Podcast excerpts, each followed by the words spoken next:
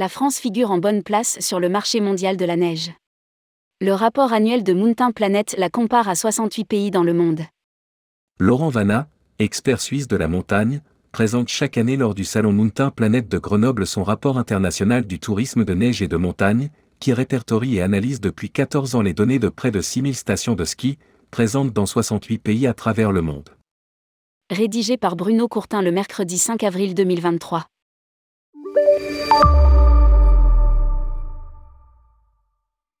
Moutin Planète, qui se tient chaque année à Alpexpo à Grenoble, est le rendez-vous international de l'aménagement de la montagne, vitrine des plus récentes innovations et tendances des marchés.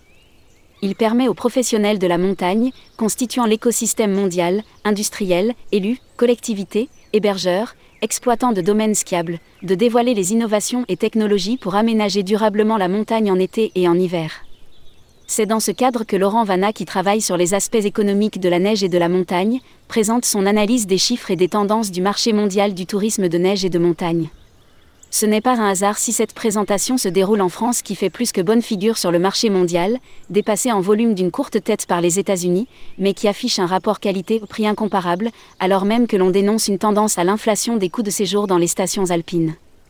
À travers les différentes données comparatives sur le marché du ski, principalement, on peut relativiser les reproches faits en France à un secteur qui deviendrait inaccessible à toutes les couches de la population. L'analyse confirme la stabilité du marché, dont la croissance n'est plus d'actualité tant que les générations pratiquantes des baby-boomers ne seront pas remplacées à volume égal par de nouveaux skieurs ou snowboarders qui n'ont pas baigné dans la neige depuis leur tendre enfance. Ski, un progressif déclin après le pic de l'hiver 2008-2009 le pic de fréquentation en France a été atteint pendant l'hiver 2008-2009, frôlant les 60 millions de journées skieurs pour s'effriter progressivement depuis. La frustration des années Covid a produit un rebond pendant l'hiver 2021-2022, dépassant les 52 millions de journées skieurs. Le score est plus qu'honorable, dépassé seulement par la performance des États-Unis, proche des 60 millions de journées skieurs sur un total mondial de 370 millions, réalisé dans les quelques 5830 stations dans 68 pays mais il n'en reste pas moins que l'avenir des sports d'hiver et du ski n'est pas exempt de fortes interrogations. Comme le disait Charles Maurice de Talleyrand-Périgord. Quand je m'observe, je me désole, mais quand je me compare, je me rassure. De fait, par rapport aux 67 autres pays dans le monde qui sont équipés, plus ou moins bien, de stations de sport d'hiver, la France tient le haut du pavé avec des atouts incontestés, notamment pour son rapport qualité-prix le marché mondial de la neige en montagne reste très inégal avec une forte concentration des pratiques autour d'une cinquantaine de stations qui, seules, dépassent le million de journées skieurs.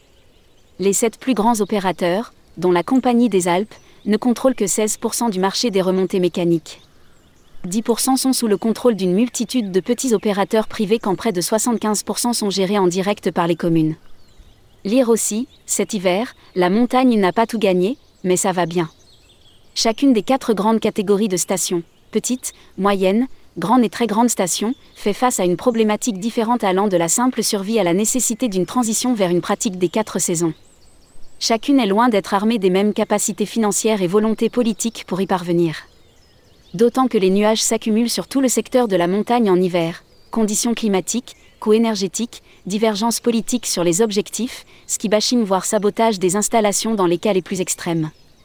Lire aussi, Valérie Pommier, nous allons devoir sortir de la manne du ski, en France, au moins, un véritable lobby est aux manettes, animé par l'association des maires concernés, les grands domaines et les professionnels réunis dans différents organismes dont France Montagne. L'un des principaux atouts est la maîtrise des coûts, finalement assez exemplaire en France, où le prix des remontées est l'un des moins chers au monde, toutes stations confondues.